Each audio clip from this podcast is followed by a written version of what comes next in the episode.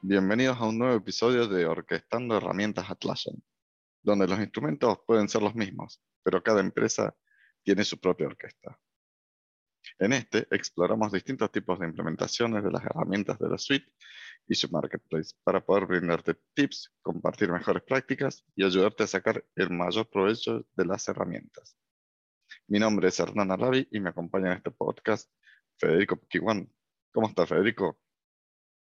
Hola Hernán, un placer nuevamente estar en estos podcasts contigo. Eh, hola queridos oyentes. Y bueno Hernán, decime, ¿cuál es el tema de hoy? Bueno, el tema de hoy se titula Sí, sí, sí. Bueno, no. Y apunta a, hacer mención a cuándo tenemos que decirle que no a nuestros clientes, ¿no? Que vamos a, repasar en el episodio, vamos a, a discutir un poco de cuándo debemos hacerlo y qué consideraciones claramente hay que tener al momento de decirle que no a nuestro cliente, decirle no, no tenés la razón, a pesar de que esta es tan frase conocida que dice, bueno, el cliente siempre tiene la razón. Bueno, en mi experiencia no es el caso. y, Tal cual. Y, vamos a hacerlo así, ¿no? Tal cual. Así que bien, que comience la música. Bueno, claramente es un tema muy ríspido, ¿no? Porque tenés que, tiene que uno, que es la persona que conoce el sistema, eh, digamos, tener que discutir ciertas cuestiones y sobre todo manejar las frustraciones de nuestros clientes cuando básicamente ellos vienen con una idea que quieren implementar y de nuestro lado está el no. Y entonces, bueno, a partir de eso se genera, digamos, una serie de sensaciones y, frustraciones sobre todo nuestro cliente, pero claramente eh, cuando uno que conoce la herramienta dice que no es porque sabe las consecuencias. Eh, si no, bueno, acá lo tenemos Hernán, con tanta experiencia, contanos Hernán un poco sobre eso. Ah, experiencia en decir que no, creo que sí tengo. De hecho, eh, en el trabajo cuando nos conocimos, cuando trabajábamos en la multinacional, era como nacido, como el señor del no prácticamente. ¿eh? No le pregunten a Hernán porque nos dice que no. ya era una cosa. Mm. Este, y en muchos casos me pasó, digamos que eh, hasta el, mismo equipo mm, de, de consultor me decía, che, pero ¿por qué no? Todo, todo no. ¿Eh? Y ahí venía el, tema de decir, bueno, cuando, cuando lo hacía, digamos, cuando el requerimiento, el que hacía el requerimiento en realidad no tenía el conocimiento técnico. Incluso, ¿qué pasó?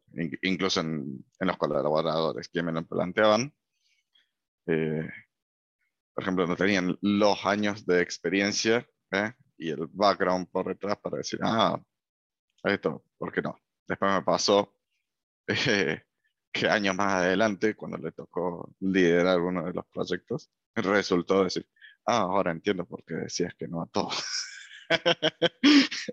pasó, pasó, pasó. ¿Mm? Sí, claramente, bueno, un poco para ponerlo en contexto a nuestros clientes, con Hernán empezamos a trabajar en una multinacional, una de las primeras grandes que adquirió Gira, digamos, o que hizo funcionar Gira con la cantidad de usuarios, que era aproximadamente, no me acuerdo si la plataforma soportaba 10.000 usuarios en ese momento o más. Teníamos 200.000 o 300.000 usuarios activos.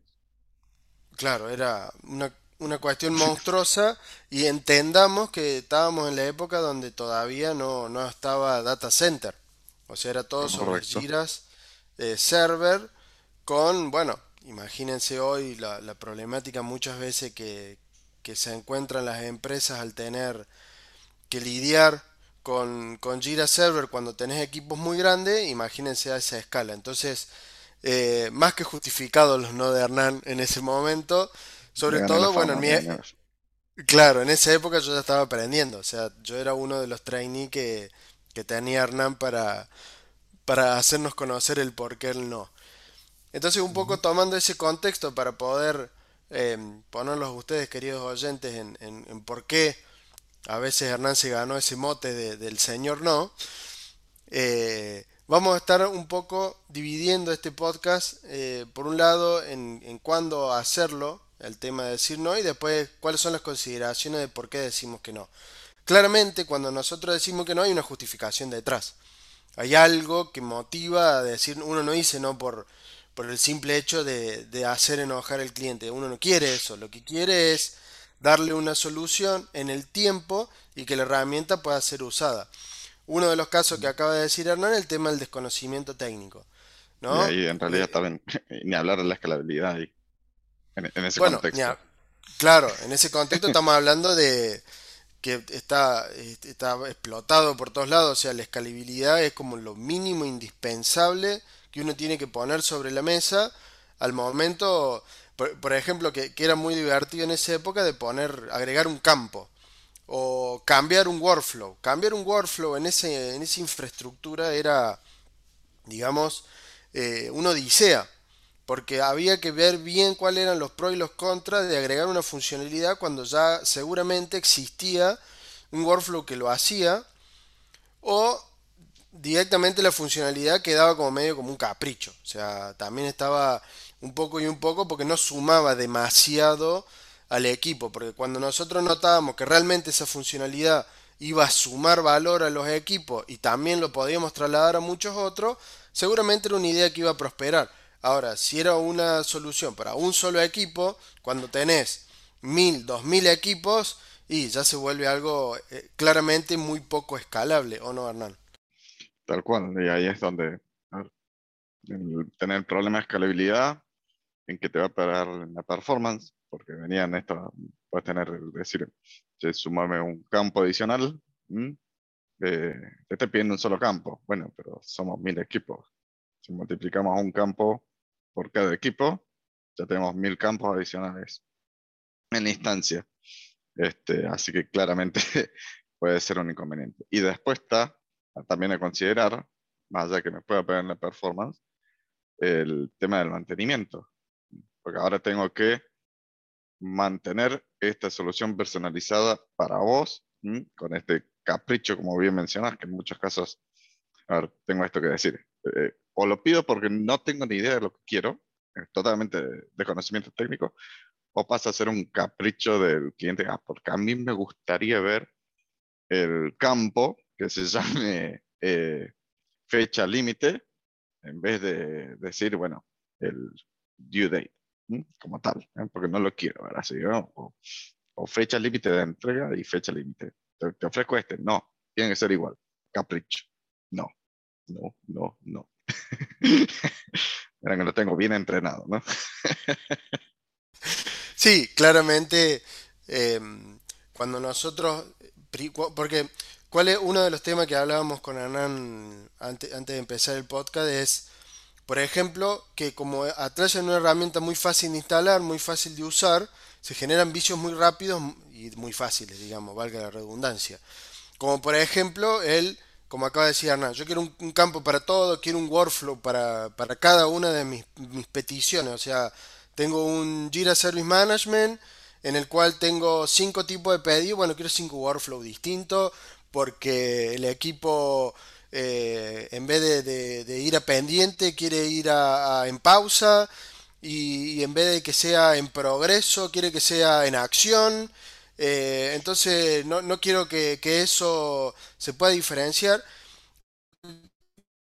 Consejo es que está bien, cuando son 20 personas, 10 personas, 15, perfecto, va a funcionar. Ahora, cuando tu empresa crezca y sean 500 personas lo que lo estén usando, y ahí vas a decir, che, pero la herramienta está pesada, está difícil de usar, tiene demasiados estados que no me gustan, hay muchos campos en la pantalla, ¿por qué tengo que cargar 50 campos para dar de alto un formulario si lo único que necesito son 3? Bueno, y, y, detrás de eso además, más allá de que te pegan la performance y que la herramienta se está volviendo poco usable, tenés que empezar a tener personas que ayuden a eso, porque ¿qué pasa?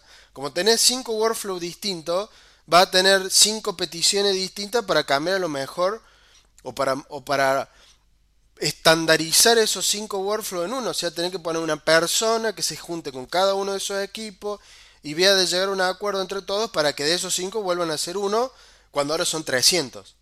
Cuando eran 20, capaz que era una reunión. Cuando son 300, pueden ser años. Hasta realmente llegar a ese acuerdo con los costos, ¿no, Hernán? Y sí, y por eso es que cuando uno dice que no, tiene que tener ciertas consideraciones. Es decir, eh, pues yo le tendría que haber dicho el no cuando éramos 20, cuando estábamos a tiempo de, de, escalar, ¿eh? de, hacer las modificaciones sin, que me, sin tener este alto costo por detrás, en horas de trabajo, en reuniones, vueltas, después cambiar reportes y demás. Un montón de, de esfuerzo adicional. Si al momento eh, de la solicitud yo tengo ciertas consideraciones, como el hecho de decir, mira, te tengo que plantear las cosas a futuro. Hoy somos 20. Y cuando se plantea este escenario, vamos a tener estos problemas. Es ahí eh, eh, la clave ¿eh? o uno de los ítems a tener en cuenta al momento de, decir que no. Y nunca está de más, porque en muchos casos la gente después se olvida las conversaciones o no me lo dijiste y demás. Siempre tengo la buena práctica de tenerlo por escrito. Y después uno dice, bueno, acá yo te lo dije, ¿te acordás? Cuando llegas a este escenario y, y, de todas formas vos insististe en tener esa necesidad, ese capricho justamente. Sí, hay que entender que lo bueno, digamos que no todas son pálidas. Eh, lo, lo, lo, bueno que ha hecho Atlas en todos estos años con su, con su portfolio, digamos, de herramientas, eh, de estos instrumentos que nos permite poder tocar, es también de que nos, nos, da muchas alternativas para poder ir resolviendo todo este tipo de escenario. Cuando uno ya con la experiencia que tiene detecta que a largo plazo esto no es viable, a menos que la empresa esté de acuerdo en, en, digamos, a, la larga en, en eh, en tener ese costo, ¿no? Porque claramente eh, hacer, hacer las cosas mal cuando... o no hacer las cosas mal, pensar que uno hace las cosas bien pero no consultarlo, cuando crece puede llevar a que después tenga un alto costo. Entonces es un poco como bien dice Hernán, eh, con la experiencia que él tiene y con, con, con, la gente que también tiene mucha experiencia usando esta herramienta, es bueno es decirle, mira, está bien, ¿Esto se puede hacer? Sí, porque la herramienta te lo va a permitir hacer. Porque si hay algo que, la herramienta deja y mucho es poder, digamos, eh, generar muchos cambios, poder improvisar, poder eh, adaptarte a la necesidad que tenés en ese momento. Lo va a hacer. Ahora, en el largo plazo, ¿realmente lo querés mantener? Mirá que después esto es costoso después de cambiar. Esto puede significar mucho, mucho cambio, mucho costo, mucha negociación, mucho tiempo para perder que en realidad se tendría que estar focalizando en otra cosa mucho más importante. Entonces... Tienes que empezar a dar las alternativas, justamente. Empezar a decir, mm, eh, abramos el abanico. Esto, ¿no? claro, tal cual. Exactamente, es, bueno, como la herramienta es fácil para, para hacer muchas cosas, también ofrece muchas alternativas.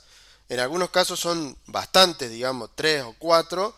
En otros son un poco menos pero a la larga es como que eh, uno tiene muchas opciones para encarar el mismo camino. Claramente siempre se va a buscar el que sea más acorde a, a lo que nosotros planteamos, que pueda ser una solución escalable, que no impacte en la performance y que ayude al usuario realmente a resolver y a trabajar en su equipo y no a eh, irnos simplemente porque está de moda cierta cosa eh, ya irnos por ese lado. Como por ejemplo, no sé, em, muchas veces hemos tenido clientes que les encanta instalar plugins. Entonces tienen plugins de todo.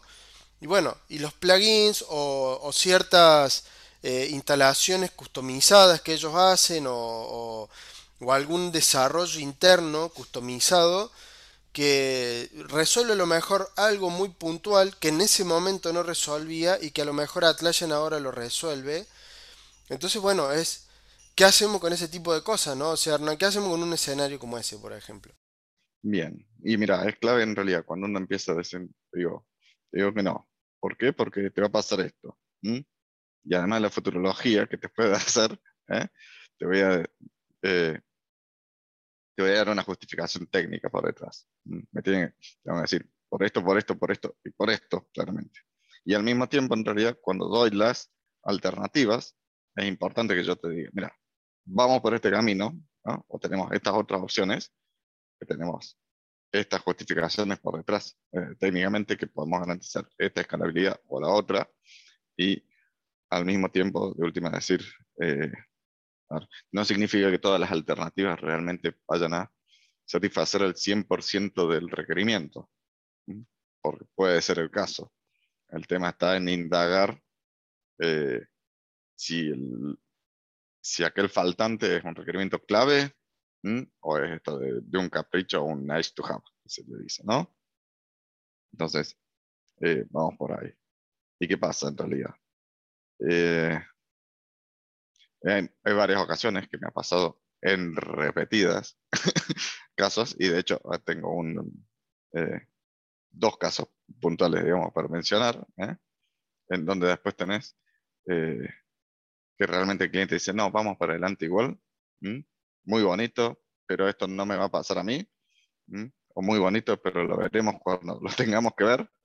Y me pasó que lo tuve que mencionar en, en uno de nuestros clientes que estaban llevando adelante ciertas implementaciones con eh, distintos proveedores, porque es así como se tenían la dinámica de ellas internamente. Eh, entonces les decía, mira, ojo, porque si vamos por acá y después esto se va a hacer en tierra de nadie, cuando tengamos que actualizar, cuando tengamos que estandarizar y demás, mm, va a explotar. Se lo dije hace cuatro años atrás. Hoy estamos trabajando con ellos para ver si nos migramos a la nube y todas esas personalizaciones, todos esos eh, no me importa, o problemas de, del Hernán en el futuro y demás, se han hecho una realidad, que, ahí está, y ahí está el alto costo, la cantidad de horas que se van a tener que invertir para lograr eso y migrarse a la nube sin tener que llevarse toda la basura que se creó durante cuatro años por detrás, va a ser un esfuerzo sumamente grande. Y ahora están ¿y ahora qué hacemos? ¿Mm? Y también, por ejemplo, otro caso que en realidad nos ha pasado con un cliente con el que está trabajando Federico, empezamos hace dos años. Y, el, y la solicitud era, y el feedback de nuestro lado es, no, no le deja al cliente, a, tu cliente interno lo que te pide. No le aceptes cualquier requerimiento. Estandarizar. ¿Y qué pasó? Empezamos a abrir el soporte 40 horas al mes, 80, 120, 200 horas, 220, y recién ahí se ha prendido la luz y decimos, bueno, eh, tenés razón, tenemos que estandarizar las cosas para poder limitar. claramente ahí se escala, ese, e, e, ese es un caso muy puntual en el cual eh, darle caprichos a todo el mundo eh, tiene un alto costo en este caso económico y en horas de trabajo. Mm. Sí, sobre todo cuando es una empresa que, está creciendo muy rápido. Entonces cada vez tenés más gente, cada vez tenés más proyectos y, ya está en un nivel de multiplicidad que obviamente nosotros eh, estamos muy contentos que nuestros clientes puedan avanzar y seguir creciendo. Pero bueno, empiezan estos desafíos que en su momento, cuando uno se los dijo, hoy están pagando estos costos y de hecho bueno, en este cliente que menciona Hernán están ajustando cinturones por todos lados porque como ya estaban en cloud, eh, las cotizaciones de, cómo lo están llevando ahora ya está muy alta para los presupuestos de ellos. Entonces ahora estamos empezando a recortar y ver dónde se puede empezar a ajustar el cinturón. Porque claro, el dejar que todos hagan todo lleva a muchas veces este tipo de, de problemas a pesar de que uno en repetidas ocasiones eh, lo ha estado guiando y ha sido decisión del cliente y la respetamos. Claramente con toda la, como bien dijo Hernán, hay todo un soporte técnico detrás de esto diciéndole, mira que esto te va a costar más horas, esto te va a salir más caro futuro, esto va a ser un dolor de cabeza. Lo vamos a seguir haciendo, así estamos bien, vamos para adelante. Hoy, dolor de cabeza, altos costos, todos los síntomas que dijimos que, que iban a pasar o que dijo Hernán que iba a pasar hace dos años. Entonces, bueno, Ahora nosotros estamos trabajando para mejorar eso, estandarizar y llevarlo a eso. con un cliente que sí quiere eso ahora. Entonces, bueno, también está el apoyo político del cliente internamente hacia nuestra propuesta para ir alineando, digamos, a todo el personal yendo hacia eso. Pero bueno, muy interesante el ejemplo, Hernán. Muchas gracias por traerlo. sí, mira, te diría que, eso también, eso que mencionas, ahí me voy a quedar, es importante el hecho de decir que cuando uno dice el no, está muy bueno, suele ser el caso, ¿no? donde yo tengo el, la especie del product owner, el dueño del, eh, de Haití, la cabeza de Haití, que no necesariamente justamente es el administrador de Jira, en muchos casos. O si le es, bueno, es mucho más fácil, pero siempre hay alguien a quien convencer.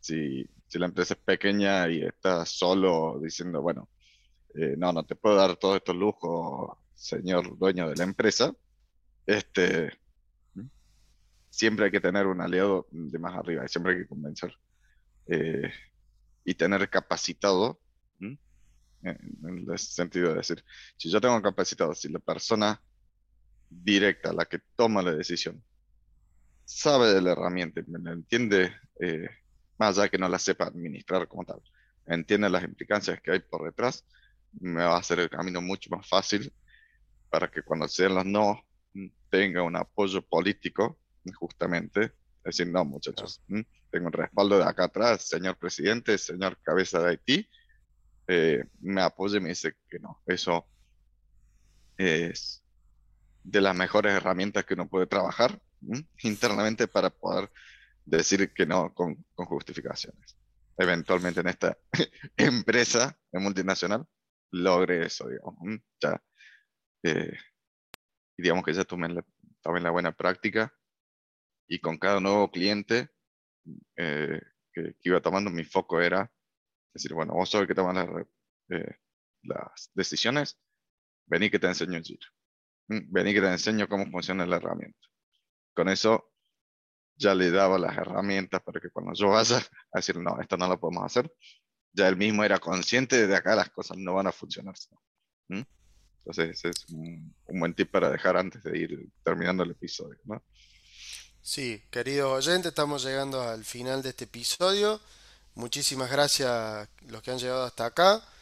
Por favor, no olviden de suscribirse y compartirlo. Hernán, te dejo el cierre. Muchas gracias.